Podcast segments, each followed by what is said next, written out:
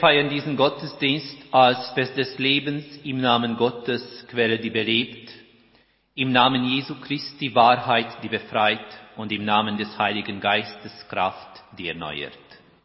So spricht Gott, der Menschensohn muss erhöht werden, auf dass alle, die an ihn glauben, das ewige Leben haben. Amen. Liebe Gemeinde, ich darf Sie an unserem heutigen Gottesdienst an Palmsonntag herzlich willkommen heißen. Beim Sonntag ist ein schönes Fest. Und ich würde sogar die Behauptung wagen, dass aus der ganzen Passionszeit dies das schönste, spektakulärste Fest ist. In der katholischen Kirche gibt es ganz spezielle Traditionen, die mit dem Palmsonntag verbunden sind. Die Kirchen sind schön geschmückt und früher hat man auch die reformierte Kirchen am Palmsonntag für die Konfirmation speziell mit Steckpalmen geschmückt. Wir Reformierten feiern nämlich traditionell an diesem Sonntag die Konfirmation. Dieses Jahr ist dies anders. Unsere Konfirmation wird notgedrungen auf einen anderen Sonntag gefeiert, aber dadurch bekommen wir die Möglichkeit, uns darauf zu konzentrieren, was denn dieses Fest uns bedeutet. Beim Sonntag ist ein Fest der Sinne. Ein Fest, bei dem es deutlich wird, dass Jesus wirklich der König ist. Damals in Jerusalem haben sich die Menschen sehr darüber gefreut, dass endlich ihr wahrer König zu ihnen kommt. Sie haben von ihm die Befreiung ihres Lebens erwartet. Sie wollten frei sein und feierten diese erhoffte Freiheit schon im Voraus. Wir wissen alle, wie das letztendlich ausgegangen ist. Jesus ist zwar König, aber nicht so, wie die Menschen sich das damals gewünscht haben. Der königliche Mensch tritt ganz anders auf und dies ist für den Menschen aller Zeiten nach wie vor störend. Denn die Hoheit Jesu zeigt sich gerade darin, dass er sein Leben so gestaltete, dass dies zur Ehre Gottes diente. Er war aber so frei dabei, den Menschen nicht zu vergessen. Er war so frei, dass er die Menschheit und den einzelnen Menschen auf Augenhöhe begegnete und gab damit ein Lebensbeispiel für alle Menschen aller Zeiten.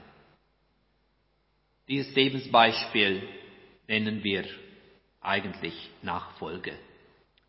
Wenn wir die Geschichte von Palmsonntag so lesen und hören, als eine schöne, aber nicht mehr relevante Erzählung, so geht genau das verloren, was dem Menschen ein Grund zur Freude geben kann. Gott wird Mensch, dir Mensch zugute. Am heutigen Gottesdienst lade ich Sie dazu ein, sich Gedanken darüber zu machen, was denn der Sinn von dem Königtum Jesu ist oder für uns sein könnte. Meine Überlegungen stelle ich heute unter dem Titel Die Ehre Gottes und des Menschen.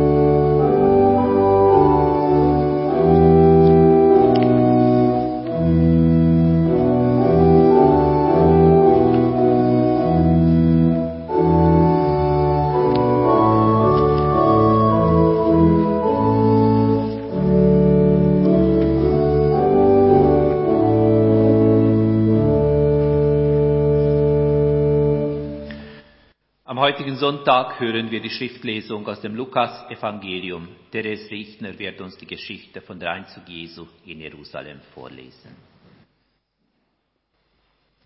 Guten Morgen miteinander. Ich lese uns aus Lukas 19, Vers 28 bis 40. Nachdem Jesus das Gleichnis erzählt hatte, zog er weiter nach Jerusalem. Kurz vor Bethphage und Bethanien kam Jesus zum Ölberg. Von dort schickte er zwei seiner Jünger voraus und sagte, Geht in das Dorf, das vor euch liegt. Wenn ihr hineinkommt, findet ihr einen jungen Esel angebunden. Auf ihm ist noch nie ein Mensch geritten. Bindet ihn los und bringt ihn her. Und wenn euch jemand fragt, warum bindet ihr ihn los? Dann sagt, der Herr braucht ihn. Die beiden Jünger, die Jesus geschickt hatte, gingen in das Dorf. Sie fanden alles genau so, wie Jesus ihnen gesagt hatte. Als sie den Esel losmachten, fragten die Besitzer, Warum bindet ihr den Esel los? Sie antworteten, Der Herr braucht ihn. Sie brachten den jungen Esel zu Jesus und legten ihre Mäntel auf seinen Rücken. Dann ließen sie Jesus aufsteigen. Während er weiterzog, breiteten die Jünger ihre Mäntel auf der Straße aus. So kam Jesus zu der Stelle, wo der Weg vom Ölberg nach Jerusalem hinabführt. Da brach die ganze Schar der Jüngerinnen und Jünger in, ja, in lauten Jubel aus. Sie lobten Gott für all die Wunder, die sie miterlebt hatten. Sie riefen, Gesegnet ist der König, der im Namen des Herrn kommt. Friede herrscht im Himmel und Herrlichkeit erfüllt die Himmelshöhe. Es waren auch einige Pharisäer unter der Volksmenge, die riefen ihm zu, Lehrer, bring doch deine Jünger zur Vernunft. Jesus antwortete ihnen, das sage ich euch. Wenn sie schweigen, dann werden die Steine schreien. Herzlichen Dank, Therese. Soweit das Wort des Herrn. Der Herr segne sein Wort an uns. Wir sammeln uns zum Gebet.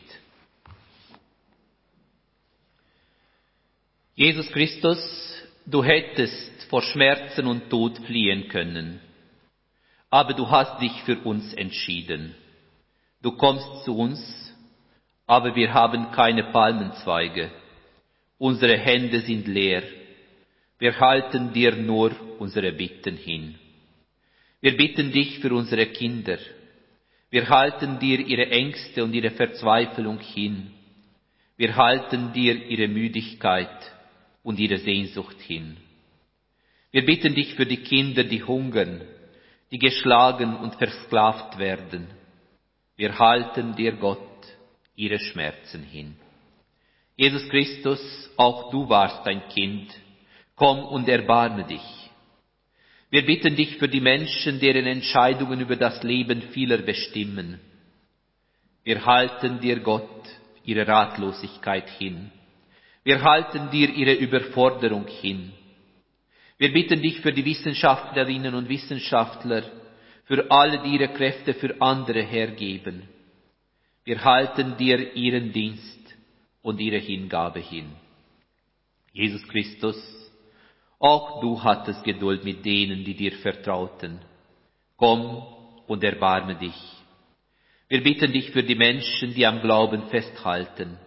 Wir bitten dich für deine weltweite Kirche, für alle, die in diesen Tagen dein Leiden bedenken und deine Nähe suchen. Wir suchen deine Nähe, Sohn Gottes. Und wir halten dir den Glauben deiner Gemeinde hin. Wir haben keine Palmenzweige. Wir haben nur unsere Hoffnung. Wir haben unser Lob. Und auch in diesem Jahr loben wir dich mit unserem Gebeten, mit unserem Hören, mit unserem Sorgen und unserer Liebe. Jesus, du bist der Anfänger und Vollender unseres Glaubens. Du hast dich für uns entschieden. Komm und erbarme dich. Heute, morgen und jeden neuen Tag. Gib, dass wir auf dein Wort hören können. Gib, dass wir mit dir unterwegs sein. Gott Vater, Gott Sohn, Gott Heiliger Geist, stärke, behüte und schütze uns, segne diesen Gottesdienst für uns. Amen.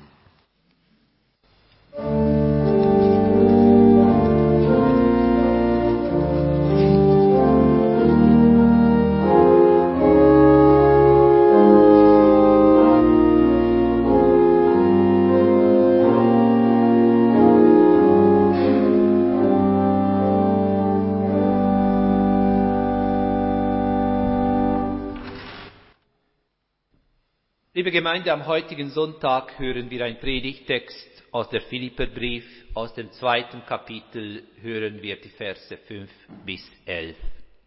Und im Philipperbrief lesen wir Folgendes. Denkt im Umgang miteinander immer daran, was in der Gemeinschaft mit Christus Jesus gilt.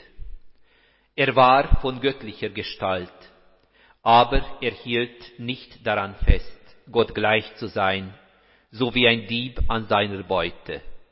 Er legte die göttliche Gestalt ab und nahm die eines Knechtes an. Er wurde in allem den Menschen gleich. In jeder Hinsicht war er wie ein Mensch. Er erniedrigte sich selbst und war gehorsam bis in den Tod, ja, bis in den Tod am Kreuz. Deshalb hat Gott ihn hoch erhöht. Er hat ihm den Namen verliehen, der hoch über alle Namen steht. Denn vor dem Namen von Jesus soll sich jedes Knie beugen, im Himmel und auf der Erde und unter der Erde.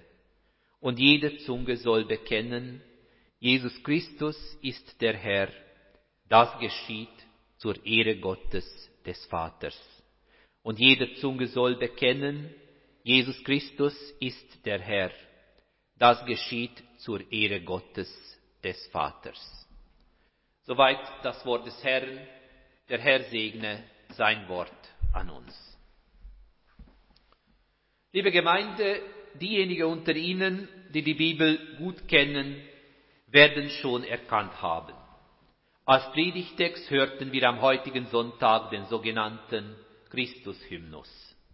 Es ist ein Bibeltext, in dem verdichtet genau das ausgesprochen wird was das Wesen von Jesus von Nazareth bedeutet. Im Bibeltext wird davon geredet, wie der Mensch nach dem Beispiel von Jesus Christus zu leben hat.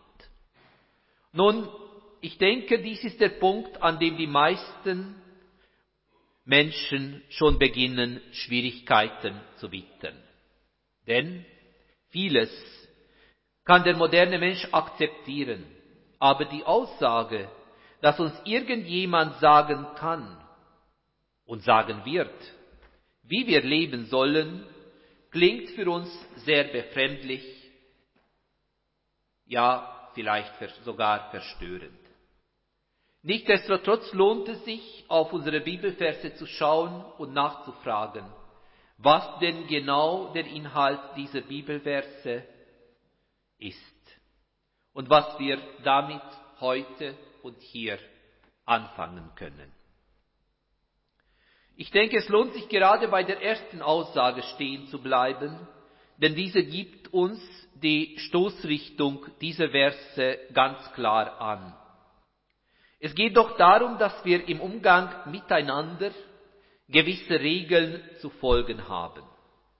Nun, es ist ja nicht so, dass wir keine Regel kennen würden.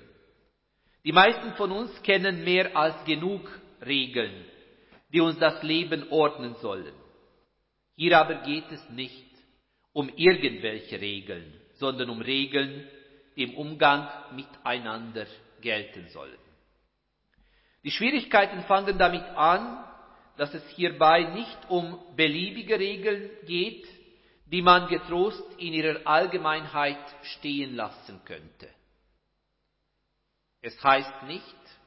man sollte dies oder man sollte das und so schön allgemein formuliert, dass man nachher sich gar nicht mehr darum zu kümmern hat, was diese Worte überhaupt bedeuten. Nein, hier geht es um Regeln, die uns direkt betreffen sollen, die unser Leben bestimmen sollen. Wir Menschen tun uns nicht leicht damit, Regeln zu befolgen. Die meisten von uns haben sicherlich mindestens eine Phase in ihrem Leben durchgemacht, bei dem man sich gegen jegliche Autorität und gegen jede Regel stellt. Das nennt man herkömmlicherweise Teenagerzeit. Die Teenagerzeit geht aber irgendeinmal vorbei. Und wie geht es weiter? Oft genug ertappe ich mich dabei, dass ich leider viel zu obrigkeitshörig geworden bin. Ich folge viel zu gehorsam Regeln, von deren Nutzen ich nicht unbedingt überzeugt bin. Das nennt man Erwachsensein. Ich weiß nicht, wie es den anderen dabei ergeht, aber mich beunruhigt dies irgendwie. Ist etwa Gott eine Obrigkeit, die von uns absolute Hörigkeit erfordert? Ist er jemand, dem man nur Genüge tun kann, wenn man sich bedingungslos unterwirft und keine kritischen Rückfragen mehr hat? Ich denke, sollten wir so von Gott denken, so sind wir sicherlich auf den falschen Weg.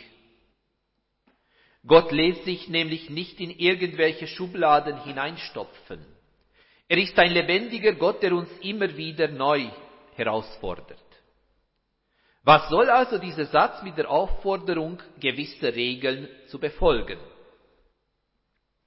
Wenn man unserem Predigtext aufmerksam zuhört, so wird daraus klar, dass der Philipperbrief den Menschen daran erinnert, dass wir in unserem Leben gewisse Leitplanken haben. Und dies ist dann etwas anderes als das starre und gehorsame Befolgen von irgendwelchen Regeln, deren Sinn man nicht mal wagt, in die Frage zu stellen. Der Gott der Bibel ist ein lebendiger Gott. Er fordert uns heraus, daran zu denken, was für ein Lebensbeispiel uns Jesus vorgelegt hat. Natürlich kann man auch anders. Man kann so verfahren wie die Menschen, die beim Einzug in Jerusalem Jesus zugejubelt haben. Und als er dann aber ihren Erwartungen und Wünschen nicht entsprach, haben sie genauso eifrig das Kreuzige ihn geschrien. Ja, wenn etwas oder jemand nicht in unsere Schemata und unsere Schubladen passt, so sind wir schnell, leider allzu schnell bereit, diese Person abzuschreiben. Denn einmal abgeschrieben, kann eine Person uns nicht mehr Beispiel sein. Folglich sind wir eine lästige Erinnerung los. Einmal abgeschrieben, kann Jesus von Nazareth für uns nicht mehr von Bedeutung sein und die lästige Erinnerung an ihn, an sein Leben, an seinem Sterben, daran, was er in der Welt immer wieder vertreten hat, können wir getrost von uns ganz, ganz weit wegschieben. Denn darum geht es letztendlich. Jesus von Nazareth hat die Menschen seiner Zeit daran erinnert, was Menschlichkeit heißt. Und das tut er auch heute noch. Und aus diesem Grund ist er auch heute noch störend. Auch heutigen Menschen möchte gerne Theoretikern, ruft die Person Jesus von Nazareth in Erinnerung, was für den Menschsein wichtig ist und wichtig bleibt.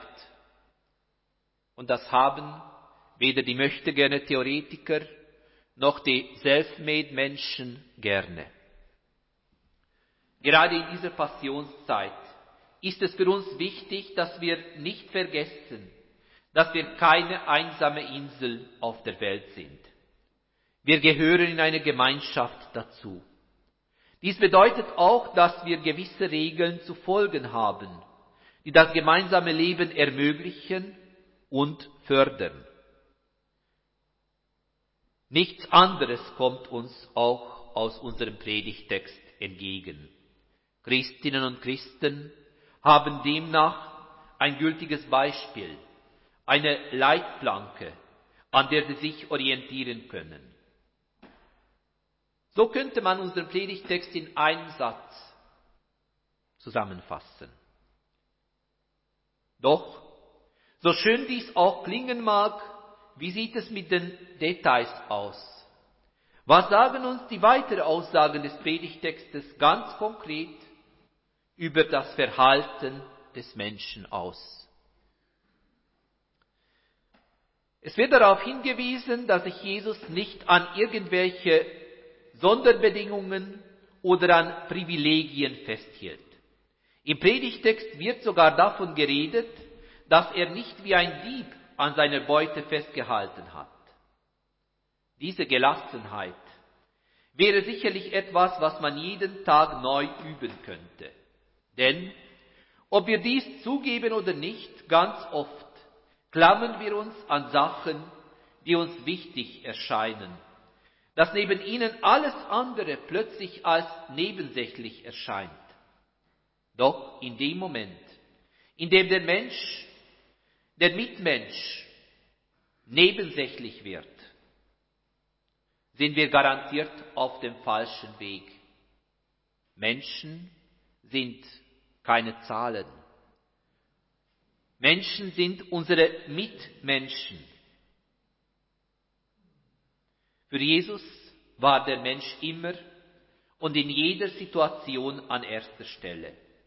Er hat so gelebt und gehandelt, dass der Mensch durch sein Leben davon versichert worden war, dass wir Menschen das größte, tiefste und innigste Geheimnis Gottes sind.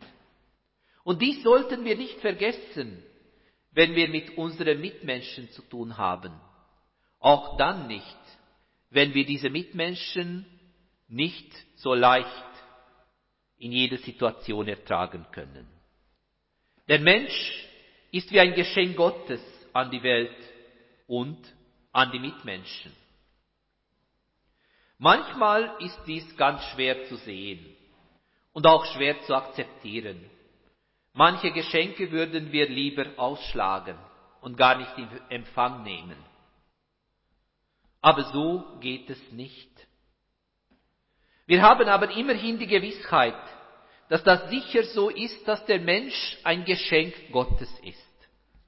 Und dafür steht der Sohn Gottes als Garant, Jesus Christus. Und wer dies einsehen kann, der sieht auch, dass der Retter und Erlöser der Menschheit uns ein wundervolles Beispiel vorgelebt hat. Und es liegt an uns, diesem Lebensbeispiel zu folgen.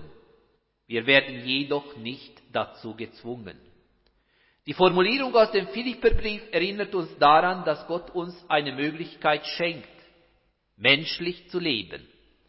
Er zwingt uns aber nicht dazu. Wir müssen das nicht.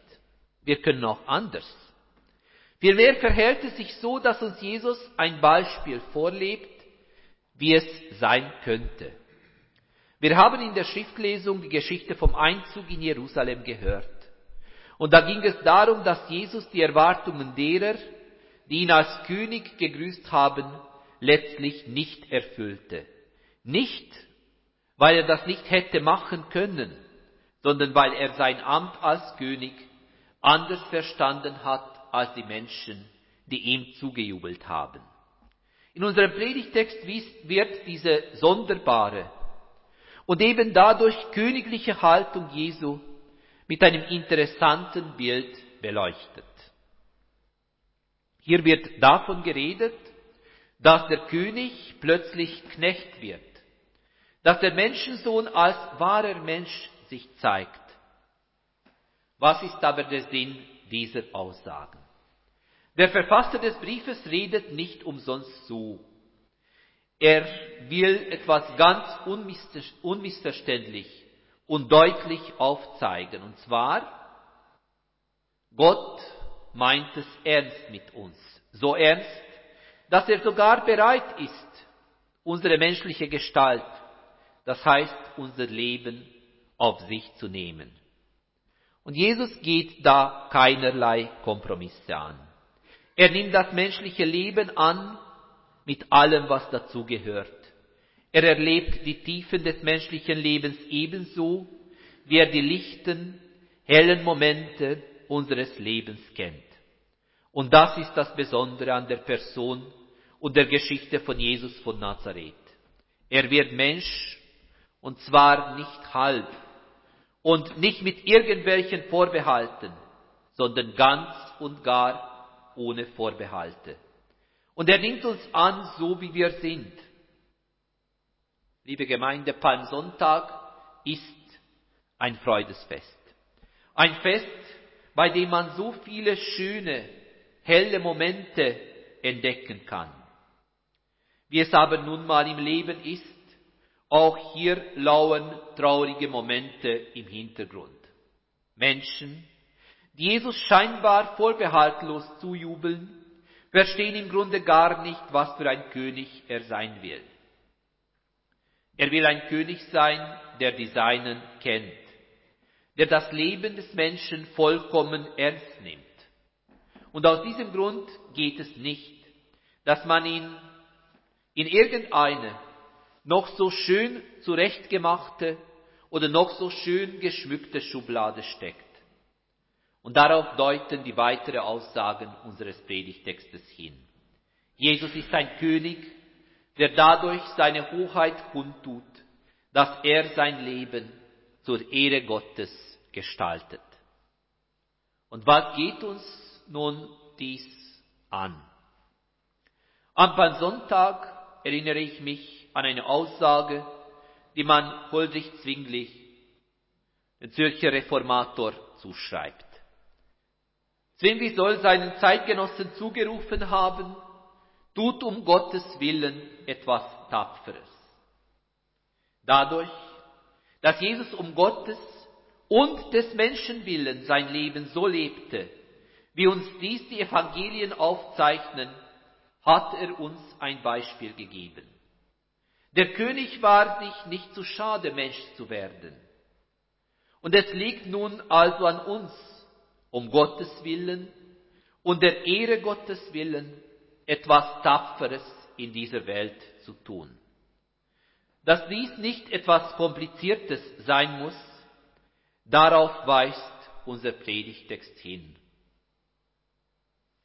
Die Nachfolge beginnt und endet mit dem Umgang miteinander.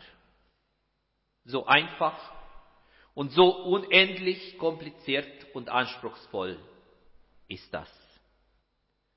Und das können wir auf jeden Fall beeinflussen im Sinne Jesu, damit Gott die ihm gebührende Ehre in der Welt zuteil wird. Dies liegt auch an uns. Gott die Ehre geben, um Gottes Willen etwas Tapferes in unserem Alltag zu tun, auch heute noch. Amen.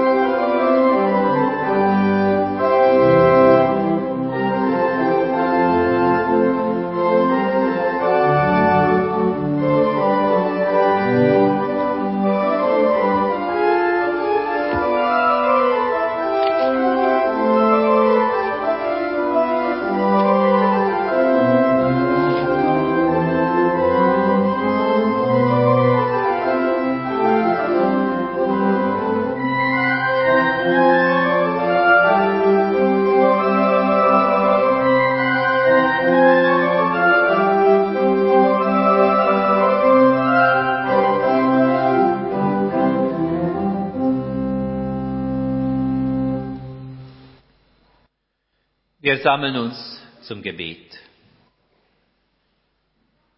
Herr, unser Gott, als König des Friedens bist du in Jerusalem eingezogen und durch dein Auftreten hast du diese Welt verändert. Und bis heute rufst du uns in deine Nachfolge. Dein Wille ist es, dass der Menschheit samt der ganzen Schöpfung Erlösung widerfährt. So bitten wir darum, dass die Nachricht deines Erscheinens alle Völker erreicht. Sende Menschen aus, die deinen Namen bekannt machen an allen Enden der Erde. Und so bitten wir darum, dass die Nachricht deines Erscheinens auch alle Menschen in unserem Land erreicht. Segne du die Zeugnis derer, die von dir zeugen, überall in der Welt und auch in unserem Land. Gott, wir brauchen ein Lebensbeispiel, die Nachfolge, und oft genug merken wir, dass wir nicht stark sind, zumindest nicht stark genug, jeden Tag so zu leben, wie du dies von uns erwartest. Wir danken dir, dass du mit deiner Gnade uns gnädig anschaust, zu dir rufst und jeden Tag neu Kraft, Hoffnung und Zuversicht gibst, dass wir kleine, alltägliche Zeugnisse in der Welt setzen und dadurch deinen Namen ehren. Gott, wir danken dir, dass wir dich ehren können, dass wir unsere Mitmenschen als deine Geschenke ansehen können, auch wenn das nicht immer leicht ist. Wir bitten dich, lass uns in deinem Namen Gutes tun.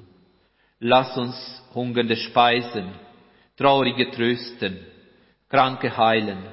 Lass uns Sterbenden beistehen. Wir bitten dich für das Leben in Kirche und in der Gemeinde. Ermögliche ein herzliches Miteinander und ein gutes Vertrauen zueinander. Schenke einen familiären Geist, der in dem jeweils anderen die Schwester und den Bruder erkennt. Stärke das gemeinsame Hören auf das eine Wort Gottes, durch das du deine Gemeinde baust, hier und in aller Welt. Herr, wir befehlen uns deiner Gnade an und gehen in der Gewissheit deiner Gegenwart in die vor uns liegende Woche. Amen.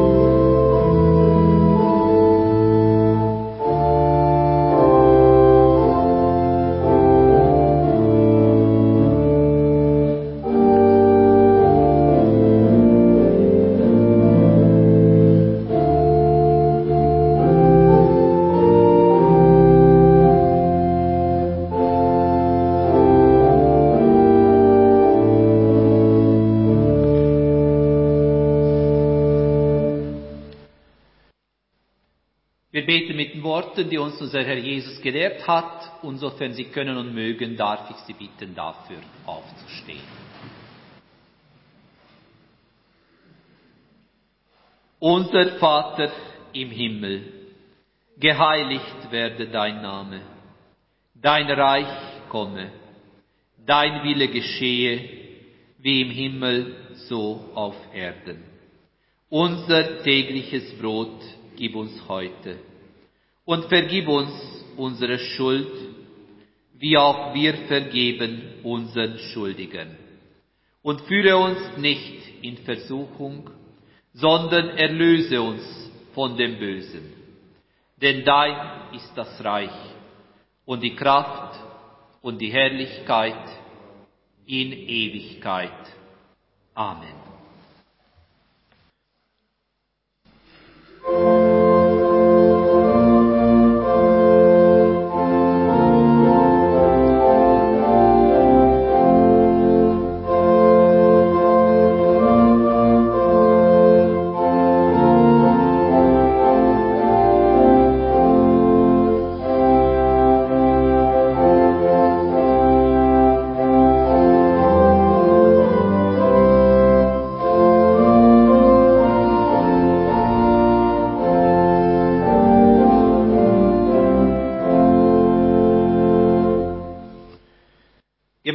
Gottes, was keiner wagt, das sollt ihr wagen. Was keiner sagt, das sagt heraus. Was keiner denkt, das wagt zu denken. Was keiner anfängt, das führt aus. Wenn keiner Ja sagt, sollt ihr's sagen. Wenn keiner Nein sagt, sagt doch Nein. Wenn alle zweifeln, wagt zu glauben. Wenn alle mittun, steht allein. Wo alle loben, habt Bedenken. Wo alle spotten, spottet nicht. Wo alle geizen, wagt zu schenken. Wo alles dunkel ist, macht Licht. So segne euch der allmächtige Gott, der Vater, der Sohn und der Heilige Geist. Amen.